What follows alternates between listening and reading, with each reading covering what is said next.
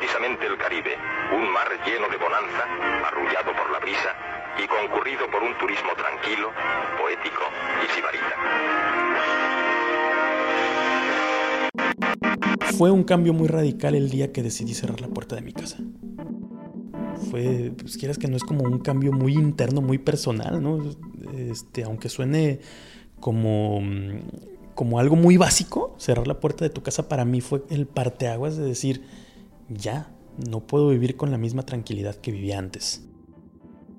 Ya me había casado, ya tenía una niña de tres meses y precisamente aprendiendo a ser padre y durmiendo a mi hija, protegiéndola al lado de...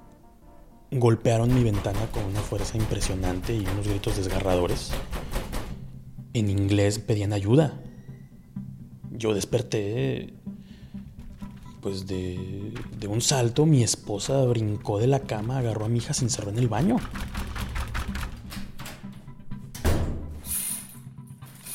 Y mi primer pensamiento fue, están matando a una chica en la pared de, de, al lado, no, afuera de mi casa están matando a una chica, fue lo que pensé.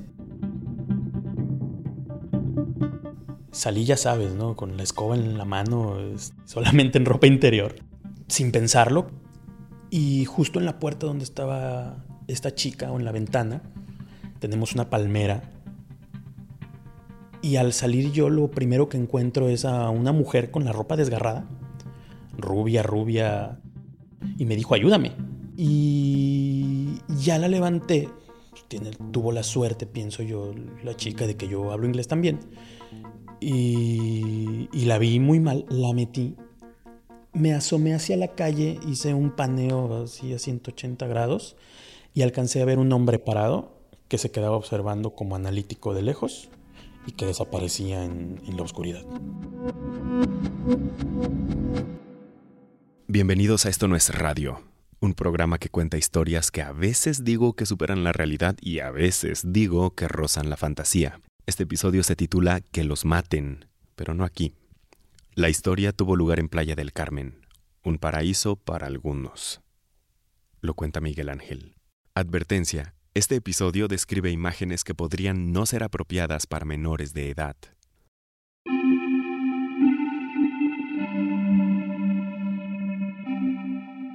¿Por qué me vine a Playa del Carmen? Por cuestiones profesionales, trabajo, también buscando huir de la ciudad.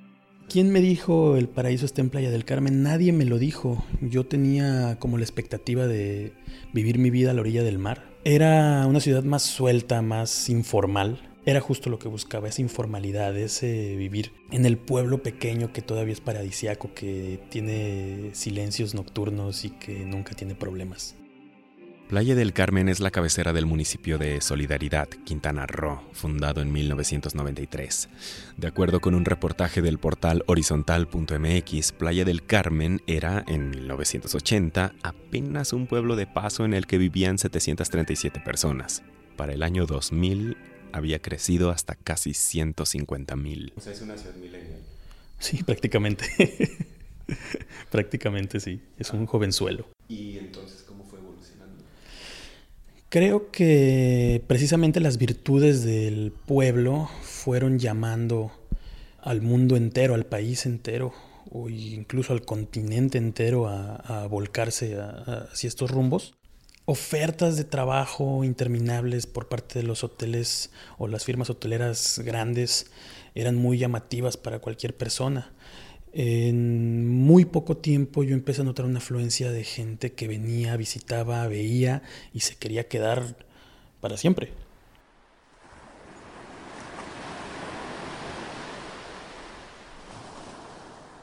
Playa del Carmen tenía de bonito que yo podía bajarme a comprar un refresco en una tienda, dejar el coche prendido con mi teléfono celular arriba y mi laptop arriba y no pasaba absolutamente nada. Sentías esa seguridad al caminar en la calle tenías la libertad de caminar desde la calle hasta la playa, hacer uso de una playa preciosa, sin gente, sin basura, el día que tú quisieras.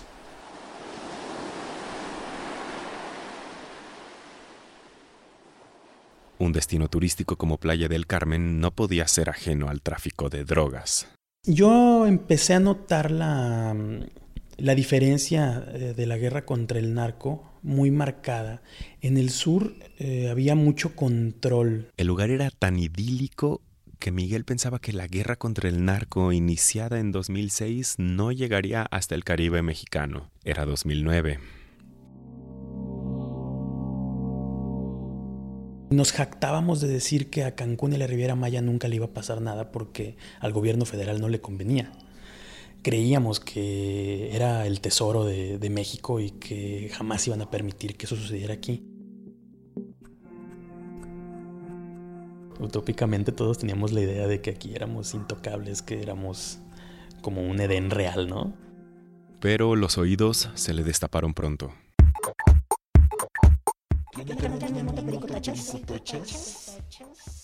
La venta de drogas en bares, discotecas y en la calle comenzó a ser más evidente. Ni siquiera guardaban las apariencias, ya era descarado.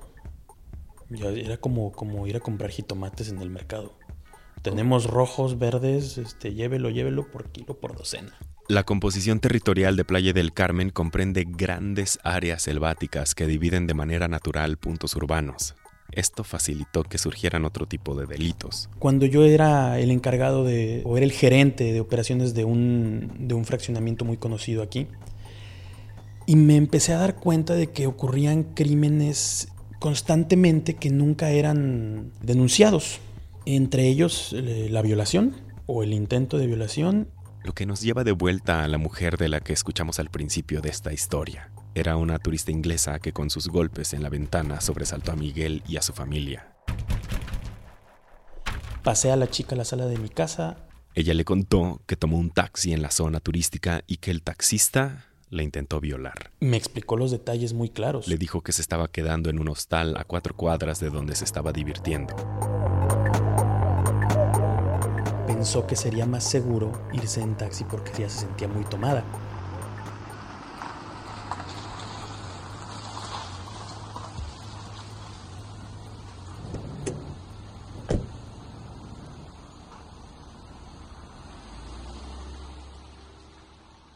La mujer se quedó dormida en el taxi.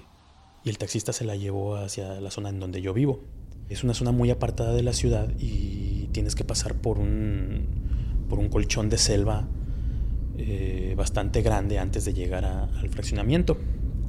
Cuando despertó, ella tenía al taxista encima, con los pantalones abajo. Y su primera reacción fue abrir la puerta, empujarlo y correr. La chica venía descalza y me decía que la salvó, que, que ella solía correr por deporte, porque si no el tipo la pudo haber alcanzado. Llegó a la reja de mi casa, la brincó ahí fue donde se lastimó y se, sacó sangre de, del estómago y se rajó la ropa. Y después fue tocando de departamento en departamento y nosotros fuimos los únicos que abrimos. Hablé con la chica y, le pregunté qué quería hacer y su respuesta inmediata fue, no pasa nada, llévame a mi hotel.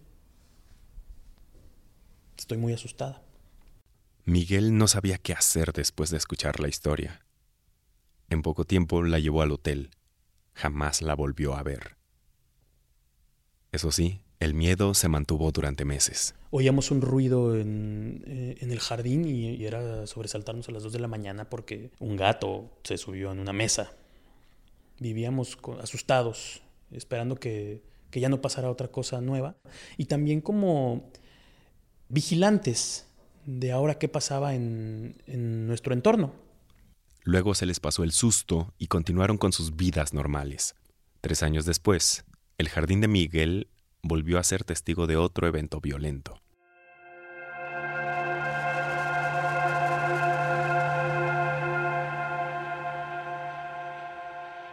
Era la medianoche y Miguel estaba con su esposa en la terraza que da a la vía pública estaban fumando y tomando cerveza. La vía pública, si lo podemos decir así, porque realmente tenemos una reja y después de esa reja una pequeña calle y después de esa pequeña calle tenemos hectáreas de selva.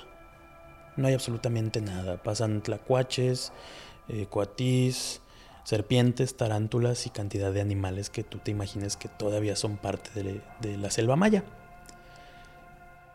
Y si alguien pasa caminando por ahí es muy notorio, es la única persona que pasa caminando por ahí, solamente se puede llegar al fraccionamiento en coche, no hay transporte público, no hay nada.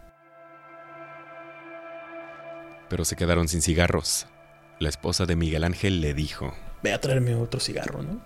Ve al Oxxo, tráeme una cajetilla de cigarros. Y yo refunfuñando y a lo mejor buscando que tuviera compasión de mí y no me mandara a las 12 de la noche por cigarros, le dije, ya ves cómo están las cosas, ¿eh? Si me pasa algo, va a ser tu culpa.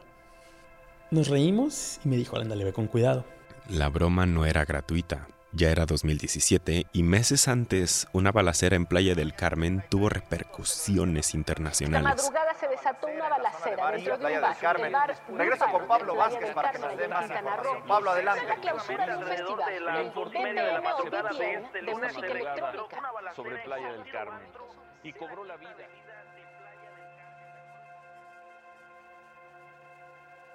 Fuimos noticia viral durante semanas, ¿no? Playa del Carmen, una ciudad insegura, matan extranjeros y matan turistas en la entrada de festival de música electrónica.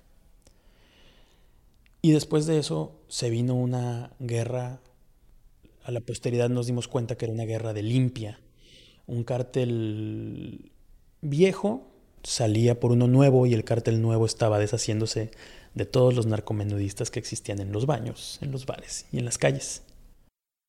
Y además del, incidente en, eh, en el bar, empezó a haber incidentes repartidos sobre la Quinta Avenida. La Quinta Avenida es la columna vertebral de la actividad turística y económica de Playa del Carmen. Es una calle peatonal que en una sección de más de dos kilómetros y medio están distribuidos antros, bares, restaurantes y venta de artesanías. Cuando el narco empieza a golpear la Quinta Avenida, la queja es generalizada y la, mm, el speech de, del local es que se maten todo lo que quieran, pero que no se maten en la Quinta Avenida, porque nos afectan como negocio. O sea, eso es casi palabra por palabra, o es palabra por palabra. Es palabra por palabra.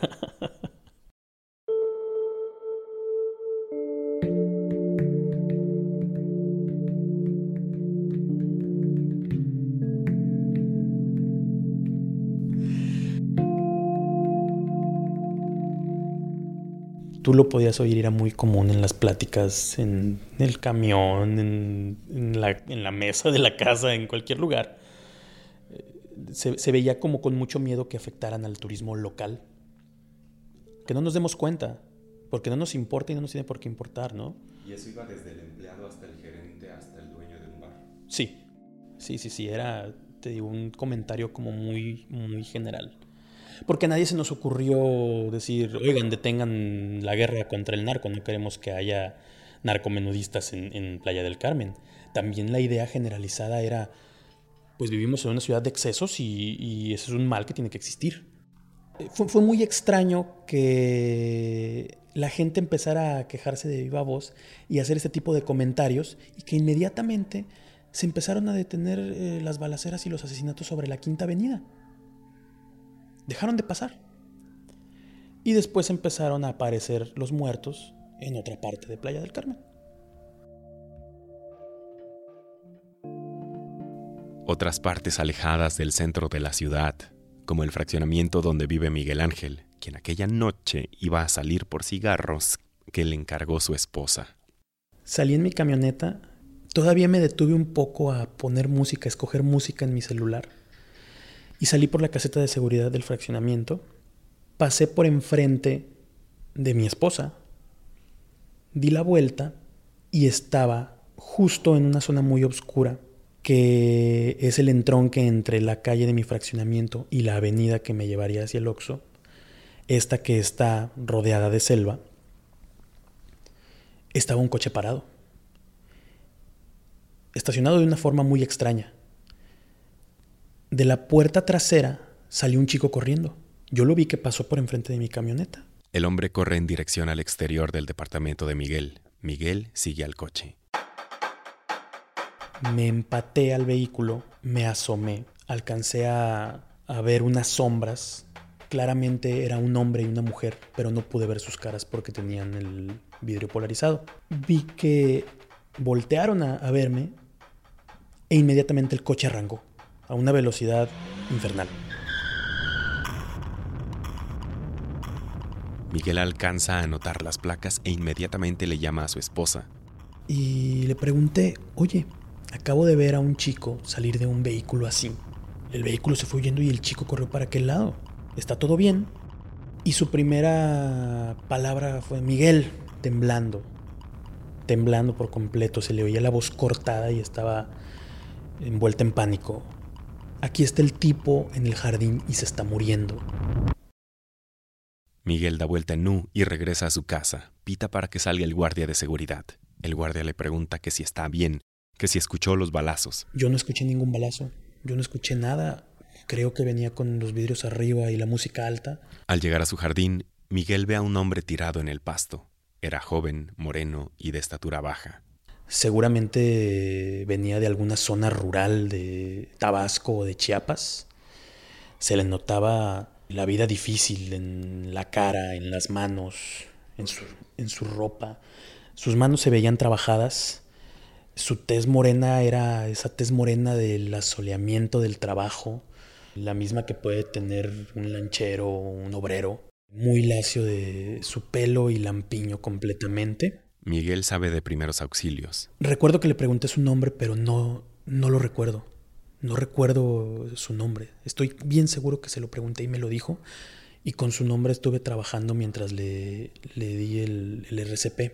Entré al, a mi departamento, busqué, busqué con qué cubrirme las manos. Lo acomodé para que pudiera respirar mejor. Le abrí la camisa y le encontré, creo que, seis orificios en el cuerpo. No tardó mucho la policía en llegar.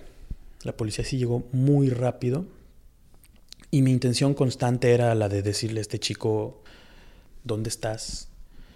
Eh, ¿Cómo te sientes? Respira. Claramente le habían perforado un pulmón y se le estaba yendo la respiración y la vida. Se tornaba más frío y más pálido, le tomaba la mano y lo único que podía hacer, lo, lo único que podía hacer era hablarle, invitarlo a que se quedara. Vas a estar bien, quieres quedarte con nosotros, vamos a ir a la playa después de esto, se aferró.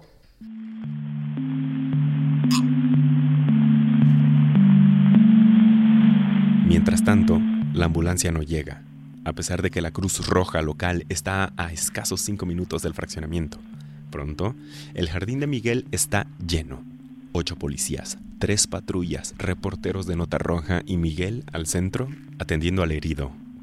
Así aparecería al día siguiente en un periódico local con la cara pixeleada para ocultar su identidad. Cuando llegan los paramédicos, después de media hora, se bajan despacio, como atendiendo algo que es común. Ya tenían semanas atendiendo este tipo de cosas. Suben al chico a la camilla, le pregunto al paramédico si actué de la manera correcta, me dice que sí. E inmediatamente se lo llevan. Cuando finalmente se retiran la policía, la ambulancia y los reporteros, Miguel Ángel se da cuenta de que pudo haber cometido un grave error. Dio mucha información. Y después algunas personas me hicieron la indicación. Oye, es que no debiste decir nada. Y eso era lo que me decían en todas partes. Eres un pendejo. No debiste decir nada. Cámbiate de casa. Entonces te diste cuenta de que ¿Estabas nervioso inmediatamente después de que ya se fueron todos? Sí, eh, inmediatamente después empecé a sacar conclusiones y espero que solamente sea una cuestión de, de mi mente. Pensar que tanto el crimen organizado como la policía estaban coludidos para que la persona que había sido atacada saliera de ahí en un camión de la CEMEFO y no en una ambulancia.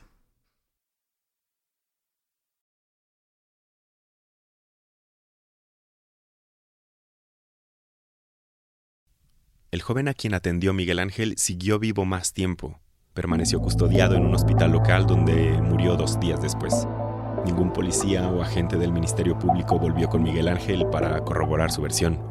Lo que sí acompañó a Miguel fue el miedo de ver a alguien a la vuelta de la esquina y sentir que me estaba observando, de que si alguien caminaba atrás de mí, sentir que, me estaban siguiendo, de pedirle a mi esposa que no saliera o que solamente fuera por la niña y regresara a casa, o que si tenía la necesidad de salir, que lo hiciera con mucho cuidado, porque el vehículo en el que iba era su camioneta. Y vive secuestrado.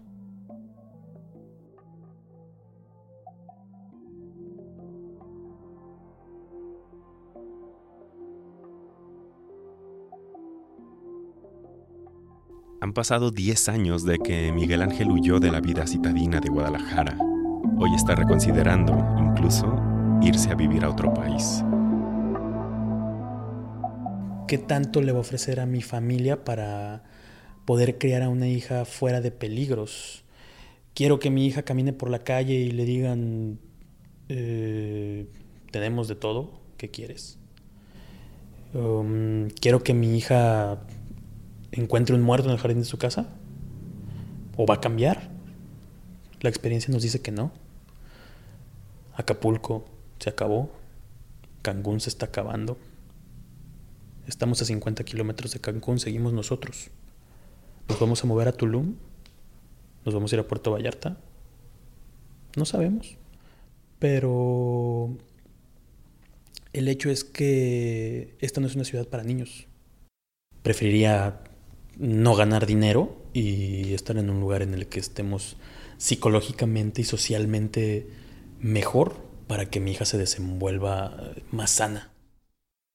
¿Por qué ya no te dio miedo contar esta historia? Creo que jamás me ha dado miedo porque preferiría que si mañana alguien me da un balazo en la cabeza tú sepas por qué. No me gustaría que me culparan de que hice algo indebido. No, no tengo por qué andar con miedo. Y si me toca, me tocará.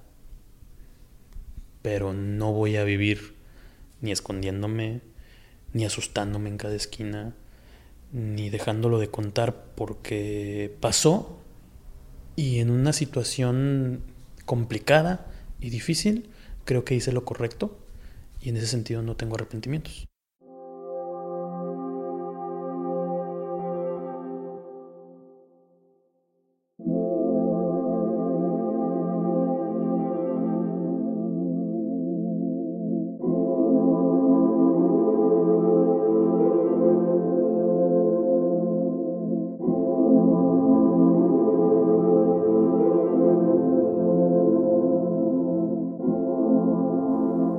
2017 se registraron 497 homicidios en Quintana Roo.